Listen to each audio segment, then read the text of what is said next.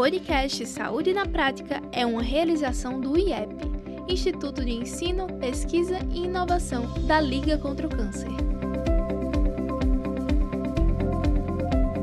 Sejam bem-vindos a mais um episódio do Saúde na Prática, promovido pelo Instituto de Ensino, Pesquisa e Inovação da Liga contra o Câncer. Meu nome é Francisco Hiroshima, médico oftalmologista e gerente de inovação do IEP.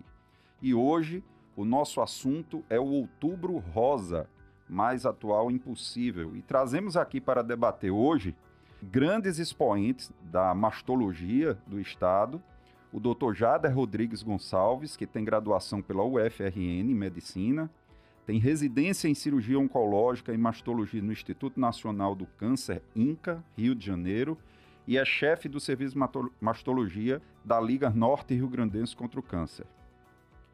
Trazemos também a doutora Daniela da Gama Dantas Marinho Coelho, também graduada em Medicina pela UFRN, residência em Ginecologia e Obstetrícia também por aquela instituição, residência em Mastologia pela Liga e atualmente é presidente da Sociedade Brasileira de Mastologia Regional RN.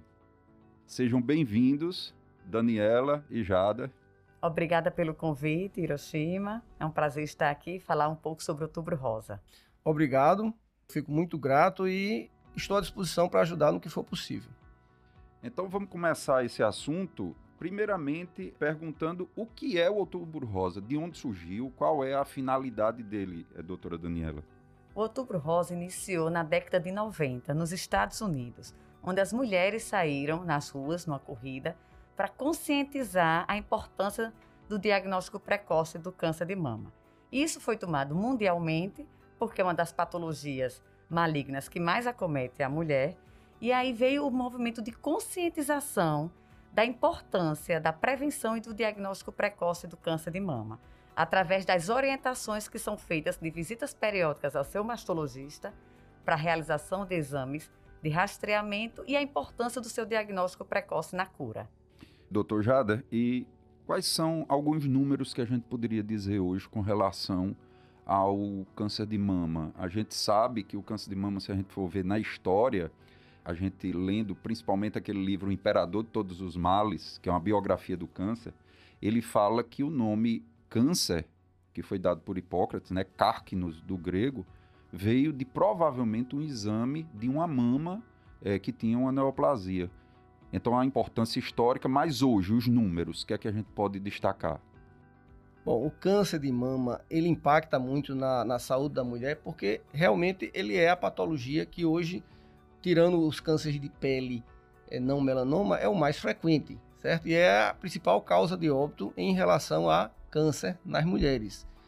Então, assim, infelizmente, devido à pandemia, as estatísticas ficaram prejudicadas em, com relação ao ano de 2020, 2021. Então, o INCA, que é o, o órgão nacional que faz esses estudos, eles estão usando outras sistemáticas, então a gente está usando em cima de estatística e que Provavelmente se estima em torno de 63 mil casos de câncer, certo? No Brasil. Hoje ainda é o principal na mulher? Exatamente. Na mulher é o principal tipo de câncer, certo? E a principal causa de óbito entre os tipos de câncer. Então, assim, é uma doença que realmente tem um impacto muito grande né, na, na saúde e que por isso que demanda uma, uma investigação, demanda de uma prevenção, demanda de, um, de uma evolução no tratamento muito significativa. Doutora Daniela, e hoje o que é que a gente poderia dizer? O que a gente tem hoje de fatores predisponentes que pode se mudar? Existe alguma coisa genética? O que é que a gente poderia falar disso aí para quem está nos escutando? A gente trabalha muito com a importância do hábito saudável, do estilo de vida a gente vê que apenas 10% das mulheres que têm câncer de mama, ela vai ter uma história familiar, uma herança genética. E 90% elas são de casos habituais. Ou seja, 90 90% das pacientes, elas são de casos esporádicos. Sim. E aí vem estudos mostrando que a adoção de hábitos saudáveis pode reduzir em até 30% a chance de desenvolver o câncer de mama. Hábitos saudáveis que você fala é evitar sedentarismo, obesidade? Combater o sedentarismo, é, fazer atividades físicas rotineiras e diárias, combater a obesidade, procurando uma alimentação mais saudável. E tudo isso mostra a redução do risco do câncer de mama. Ok. Então a gente vê como em todo câncer que o rastreio precoce ainda é a ferramenta mais, a educação, né, é, é a ferramenta mais poderosa. Mas a gente vê uma mudança nesse período de, de algumas décadas para cá de um diagnóstico mais precoce, doutor Jader? Realmente houve uma evolução nesse sentido, né? Infelizmente, o ideal seria que a gente fizesse a prevenção primária. O que é a prevenção primária? É você evitar que o câncer venha a surgir. Né? E esse tipo de prevenção, hoje a gente já vê que é visível e viável, por exemplo, no colo de útero. Você tem até vacina contra o HPV, então é um tipo de doença que está fadado a no futuro desaparecer, desde que se faça tudo. Infelizmente, para a mama, nós não dispomos de tecnologia científica que nos dê essa segurança ainda. Então a gente tem que usar a metodologia da prevenção secundária, que é o diagnóstico precoce. E aí nós temos evoluído muito na, no rastreamento mamográfico, certo? Que o ideal é que seja feito de uma maneira completa, com toda a população acessível, que dê acessibilidade a todas as pessoas. E realmente isso traz um impacto no significativo na queda da mortalidade. Ok. Doutora Daniela, aí uma pergunta também. A gente ainda vem pegando casos avançados, mesmo disponibilizando com toda essa tecnologia, mas que não é acessível a todos. E outra pergunta é: a partir de que momento ele se torna palpável a um exame, a um autoexame? Olha, a gente observou que com o fato do surgimento da pandemia, houve uma baixa na procura dos exames de rastreamento. Então, teve uma queda no Brasil fazia, fazia aproximadamente 2 milhões de mamografia ano, teve uma redução no ano de 2020 para 1,1 milhão. Como caiu, hein? Quase 50%. Caiu. A procura caiu muito. Então a gente está tentando com essa campanha resgatar essas pacientes que deixaram de procurar o sistema de saúde, a procura do rastreamento, em virtude de tudo isso que a gente viveu, para poder resgatá-la. Porém, a gente tem observado, isso não só local, mas em todo o Brasil, que elas estão chegando para a gente num nível um pouco mais avançado, avançado, em virtude do retardamento desse diagnóstico precoce. As outras áreas também estão se observando. Isso, porque elas ficaram com medo de procurar assistência com a questão dessa pandemia, não fizeram o autoexame, se fizeram, não procuraram e estão chegando num estágio mais avançado. Daí o que, é que a gente observa? Qual é a finalidade do exame de rastreamento? A gente diagnosticar num estágio extremamente inicial, onde a lesão ainda não seria palpável. E estamos percebendo que houve um aumento dessas queixas de nódulo palpável em virtude do retardo do rastreamento. Então, ela está chegando com sinais e sintomas nas mamas, que o objetivo do rastreamento é ela não sentir isso. Por isso que a gente orienta que o autoexame ele não é preventivo. Ele não evita você fazer o rastreamento, ele apenas é de autoconhecimento para você poder antecipar uma consulta que porventura você demoraria a fazer. E com quanto já conseguimos palpar um nódulo, a partir de que tamanho? Em torno de 1,5 centímetro. Ou seja, é como você disse, não evita de você ter que fazer o rastreio, né? Porque com rastreio a gente consegue diagnosticar lesões de meio centímetro. Então, uma lesão de 0,5 centímetro. Entendi. Doutor Jada, e hoje o que é que a gente tem de terapia e o que é que você pode dizer de melhoramentos que a gente teve nesses últimos, nesses últimos anos em prol do tratamento? A ciência evoluiu muito. A pesquisa em cima do câncer de mama evoluiu de uma maneira absurda. Então, hoje, a quimioterapia se usa muito quimioterapia neoadjuvante, que é aquela antes do tratamento, eventualmente se indica nesses casos e tem casos que você pega um tumor enorme e, por efeito da quimioterapia, esse tumor, quando você vai examinar ou tratar, ele praticamente não tem mais, mais você não palpa e às vezes, como vai o exame da biópsia, não se acha mais nada, tem uma resposta patológica completa. Então, a quimioterapia evoluiu muito. Nós temos evolução do ponto de vista cirúrgico, é, a cirurgia oncoplástica, que você oferece à paciente, além da, do tratamento cirúrgico, um, um melhor aspecto estético para diminuir aquela, aquela perda, aquela sensação de desgaste. Então, a, melhora muito a autoestima da paciente. Você tem uma evolução do ponto de vista na abordagem da axila, que hoje praticamente a gente evita fazer o esvaziamento axilar, que trazia muita, é, era muito agressivo para a função do braço, do membro superior da mulher. Então, assim, houve uma evolução muito grande em todas as, as especialidades associadas ao câncer de mama. Né? Eu tenho muito orgulho de fazer parte de uma instituição em que isso é, de uma certa maneira, a gente está acompanhando o que está acontecendo lá fora, praticamente paralelo. Então a gente tem aqui nas nossas instituições oferecendo à nossa população quase que em tempo real. Quase que em tempo real. Muito bom. Então a gente ainda tem aquele tripé de químio, rádio e cirurgia. Sim, isso ainda faz parte. E o que é que temos de perspectivas no horizonte que são promissoras? Eu já tomei conhecimento de alguns medicamentos até para câncer metastático de mama com os resultados muito bons. Isso procede, doutor Jada? Com certeza. Agora tem tudo a coisa ainda muito no caráter experimental, certo? Nós temos hoje é, em estudos, na verdade a gente tem algumas pacientes, tem exemplos de pacientes que têm câncer metastático há 4, 5, 6 anos, quase de uma maneira crônica. Quase uma doença crônica. Quase né? uma doença crônica. E com qualidade de vida, isso é importante. Com qualidade dizer. de vida. Agora, isso ainda é um custo altíssimo certo? Na maioria das vezes judicializando, porque realmente são tratamentos extremamente caros. Mas que com a velocidade das coisas como estão acontecendo, vai ser uma realidade no futuro Vai próximo. ser uma realidade, entendeu? Deverá entrar no rol do SUS, né? Cada vez mais as coisas vão sendo agregadas, né? E, e vamos torcer que essas coisas fiquem mais palpáveis e acessíveis para toda a população. Ok. Doutora Daniela, eu queria fazer outra pergunta também. Hoje, como a gente pode dizer para quem está nos ouvindo qual é o prognóstico do câncer de mama? Ou seja, é uma sentença de morte? Quantos por cento hoje a gente pode generalizar de uma forma não generalizada, mas como está hoje o prognóstico do câncer de mama? Claro que com suas particularidades de cada caso. Justamente isso que a gente vem a divulgar e a conscientizar. Porque se a paciente ela é diagnosticada numa fase precoce, ela tem até 95% de chance de cura. É muito alto. Então, por isso de todo esse trabalho de conscientização, porque na hora que você proporciona isso à paciente, menos invasivo e agressivo será seu tratamento e a chance de cura dela gira em torno de 95%, que é muito alto, muito alto.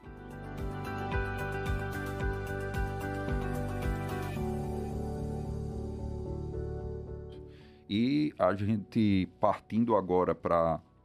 A gente falou de tratamento, falamos de novas perspectivas e a gente sabe que o câncer de mama ele é mutilante né, para a mulher.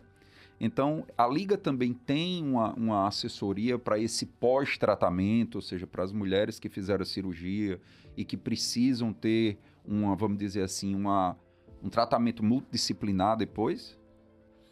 Com certeza, a Liga ela tem tanto do ponto de vista psicológico, ela tem assessoria com serviço social, com psicólogos, certo? Com, nós temos a, a equipe que faz a parte de oncoplástica, né? Não é, uma, um, não é um, um procedimento acessível completamente, porque nós temos limitações, né? Mas quando é possível, a gente sempre consegue é, fazer, do ponto de vista estético, alguma, alguma melhora o atendimento do câncer, na verdade, não só de mama, mas em qualquer outro, eles, a gente trabalha com toda essa equipe, tanto é, essa pluralidade médica de especialidades, como é os outros especialistas da enfermagem oncológica, o psicólogo, enfim, é uma, é uma equipe que trabalha muito bem num sistema de diálogo.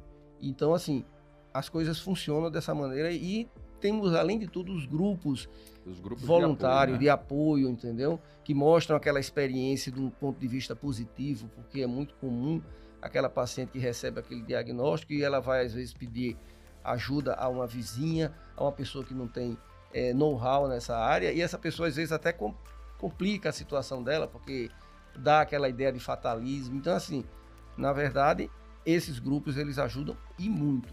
Então a gente conta com todo esse pessoal e estamos felizmente começando a voltar né, com a pandemia já aparentemente estabilizada. E nada melhor do que o paciente que está passando por aquele momento olhar para outra pessoa que diz: oh, eu já passei pela mesma coisa que você e estou curado, né? apenas fiz o caminho correto que é para se fazer. E eu queria também aproveitar aqui, doutora Daniela, para fazer uma coisa que sempre o leigo pergunta, né, e não tem muito, muito noção, aquela que é um caso notório de Angelina Jolie, que teve que fazer uma remoção devido a um teste genético. Queria que você fizesse alguma menção sobre isso aí. O que é aquilo? O que foi aquilo? Ela tem uma história familiar importante. Avó e mãe com câncer de ovário e mama. E foi feito um ovário teste. e mama. E mama. Né? E foi feito um teste genético chamado BRCA2, BRCA1. E apresentou que ela havia essa mutação, um risco muito elevado de desenvolver o câncer de mama no futuro. No futuro, e ovário. Daí, por iniciativa dela, porque ela reduzia esse risco, ela não isentou o risco, ela é redutora de risco. Hum, entendi. Entendeu? E fez a adenomastectomia bilateral com oforectomia bilateral também. Ah, então ela tirou os ovários também. Também. Então, e fez a reconstrução imediata para reduzir esse risco de desenvolver câncer de mama, já que ela ia entrar numa faixa etária maior de risco. E ainda existe aquela máxima que mulheres que tiveram poucas menstruações são mais protegidas para o câncer de mama, ou seja, mulheres que tiveram muitos filhos, mulheres que tiveram menarca precoce mais cedo, ou seja, e tiveram a menopausa mais tardia, isso ainda Sim. funciona? É, esses são os fatores de riscos que a gente às vezes não pode modificar. Tipo, a menarca, o quanto antes, é, se eu menstruei aos 9 e vou parar de menstruar aos 50, 52, o maior número de meses ou anos que ela está exposta à menstruação. Então, são fatores de riscos que eu não tenho como modificar a menarca nem a menopausa. Porém, hoje o estilo de vida da mulher modificou. Ela não tem mais aquele 5, 6, 7 filhos como antigamente.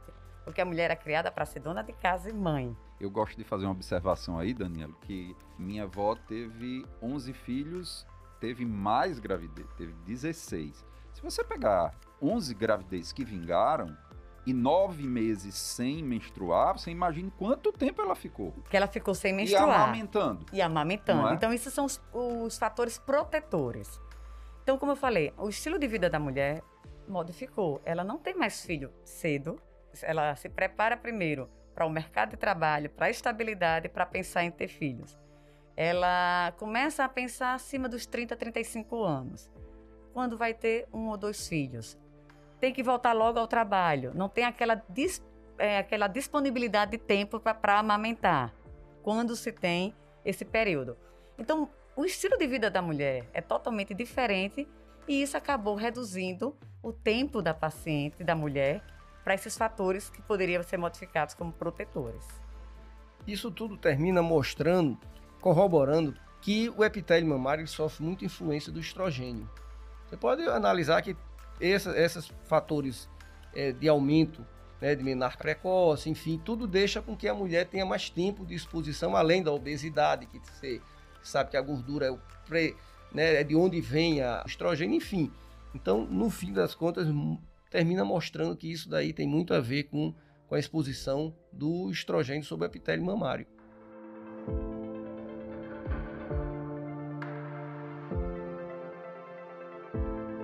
Queria fazer só uma pergunta: o que é que também mudou especificamente na parte cirúrgica, doutor Jada?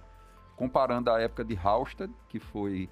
Eu queria que você tecesse alguns comentários para o que tem hoje. Qual é a comparação que a gente poderia fazer?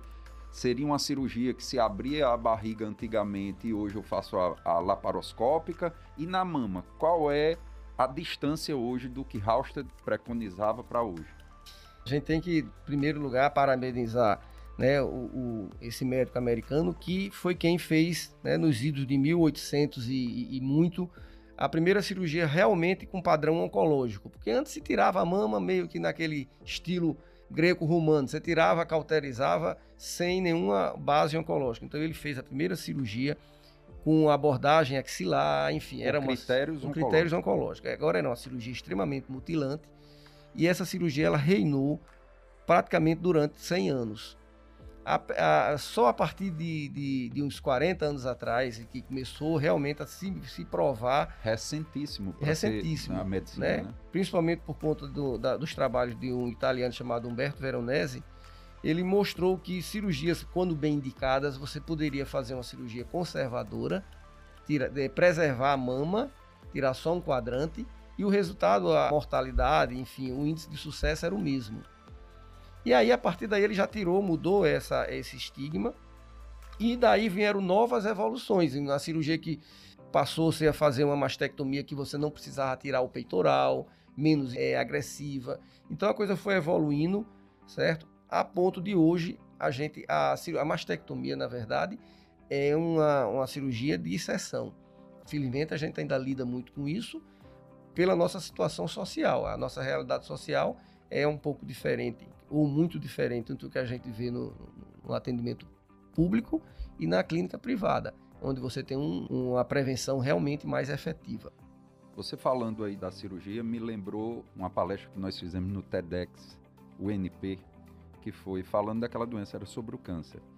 E a gente achou o primeiro registro de uma mastectomia da história da humanidade. E isso está na história relatado por Heródoto, onde uma princesa, a rainha Atossa, tinha um câncer de mama e teve um médico prisioneiro que operou a mama dela, que era Democedes. E ela era casada com Dario. E o agradecimento dela foi convencer o marido Dario a invadir a Grécia que estava sendo tomada e era onde Democedes era nascido. Então, a história, o câncer de mama, a cirurgia de mama, tem a história relacionada com uma grande guerra, porque a mulher que foi tratada convenceu o marido a invadir a cidade, a retomar a cidade do médico que operou ela. Olha que interessante, né? E aí eu queria agora deixar o microfone aberto para vocês convocarem o pessoal para o Outubro Rosa e dizer se vai ter algum, algum movimento, alguma iniciativa, como é que isso acontece no Brasil e aqui em Natal, como é que isso acontece. Bem, esse ano Outubro Rosa ainda está no padrão do, das redes sociais em virtude da pandemia, então a gente tem ah, através do Instagram da Liga, como também da Sociedade Brasileira de Mastologia Regional Rio Grande do Norte e a Nacional, divulgando medidas de prevenção, de autoconhecimento, sobre tratamento, é, para conscientizar toda essa população. Então, esse ano ainda estamos fazendo ações online, por redes sociais. Bom, Daniela já foi bem, bem objetiva, tá? Então, assim, eu quero só relembrar que o Outubro Rosa ele é um, ele tem o intuito de nos alertar, né, para que isso seja uma realidade. Mas é importante que a gente saiba que o Outubro Rosa ele deve ser todos os dias do ano, certo? Então, assim, a gente, a mulher, ela deve ter ciência de que não é só essa esse período. Então, ela tem que tá, ela tem que exigir um direito que ela tem. Os nossos gestores têm que ser alert, têm que serem alertados da necessidade de oferecer esse direito.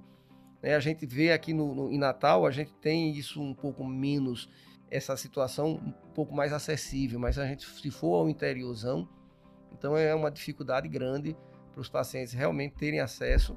E se a gente for falar para o norte do país, aí, né? Por isso que é, o, o autoexame, que durante um certo tempo foi muito propagado como sendo um exame tipo assim, uma opção única, não é o ideal, certo? A gente, ele deve ser utilizado como um, um auxílio paralelo ao o rastreamento com os exames que a gente julga necessário, mamografia, enfim. Então, assim, mas se você está num local onde você não tem nada, né? você está lá no norte do país, que você vai passar uma semana num barco para você poder fazer um exame, enfim. Então, aí, pelo menos aí você tem que fazer, fazer uso do autoexame como uma opção única, mas é um exame, é uma opção de exceção. Pelo que a gente pode observar, então a informação ainda é mais importante do que algumas coisas que a gente avalia. Pode falar. Né? E assim, e queria também conscientizar as mulheres que acima de 40 anos ela tem que fazer a mamografia dela anual, independente de sua história familiar, se ela está sentindo alguma queixa ou não. Porque a população brasileira em torno de 25 a 30% das mulheres que têm câncer de mama está nessa faixa etária. Então a gente vem a divulgar isso também, dessa importância de toda a mulher fazer seu, seu exame de rastreamento, a mamografia, acima dessa idade. Outra coisa que também saiu agora nos estudos, que em torno de 42% das mulheres brasileiras dessa faixa etária nunca fizeram uma mamografia. Então a gente está deixando de dar diagnóstico nessa faixa etária que corresponde a 30%.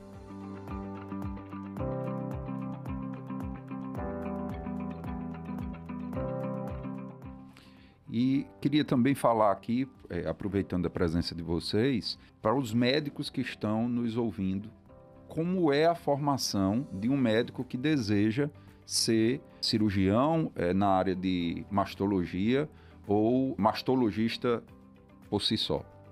Bom, para você fazer uma especialização em mastologia, você precisa ter um pré-requisito de ou ter, além de ser médico, óbvio, ou ter passado na residência antes de ginecologia ou a residência de cirurgia geral. Você tem esses dois caminhos. Você conclui essas residências e você está habilitado a entrar numa, numa segunda residência de, de mastologia. Ok. Então, o caminho seria ginecologia obstetrícia ou cirurgia geral, e após o término dessas duas, é, uma ou outra, você faria, vamos dizer assim, um fellow em outra residência em mastologia, não é isso? Inclusive, nós temos aqui no Rio Grande do Norte uma residência de mastologia, que eu considero muito boa, que é na Liga. É oferecido a vaga de um residente por ano, mas eventualmente de dois. E seguindo esses mesmos eh, pré-requisitos, nós temos agora já há 20 anos essa residência e com grandes profissionais formados pelo nosso serviço. Muito bom. Quero deixar aqui o microfone aberto para as suas últimas palavras, Daniela.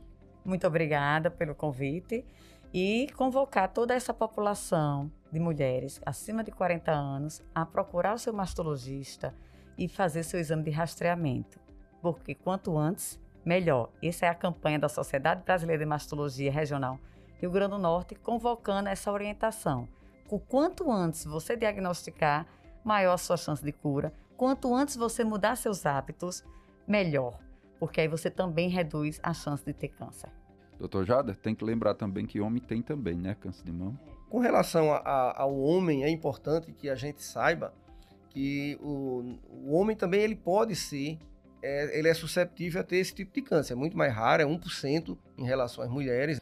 Mas é importante que ele saiba que ele também pode ser vítima e se eventualmente ele sentir alguma coisa, alguma mudança no aspecto da sua mama, ele não fique guardando para si. Ele procure a ajuda de um, de um profissional, certo? Óbvio que a gente sabe que no homem o grande problema, né, o problema de saúde pública no homem é a próstata. É aí onde ele vai fazer a sua prevenção regular. Mas é, a título de conhecimento é importante que ele e que os colegas médicos saibam que existe esse tipo de patologia. Gostaria de agradecer o convite.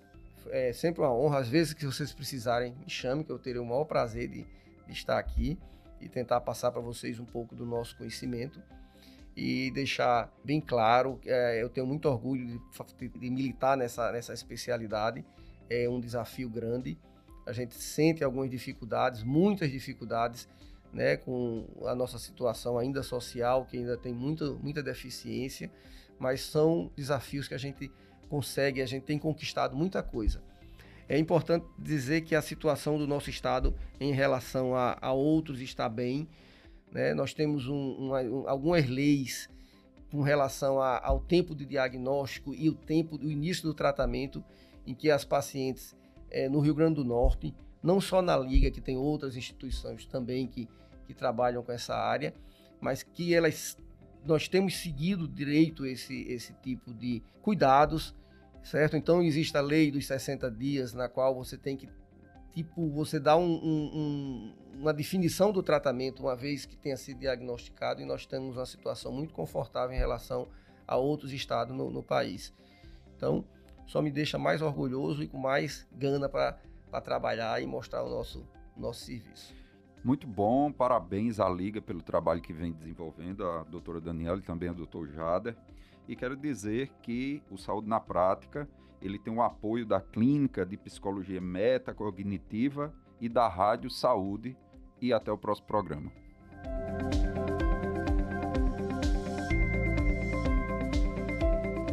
Esse podcast é produzido pelo IEP O Instituto de Ensino, Pesquisa e Inovação da Liga contra o Câncer, que é referência no estado do Rio Grande do Norte, além de ofertar cursos de capacitação, pós-graduação e cursos livres, oferece ainda visitas técnicas, estágios curriculares e programas de residência.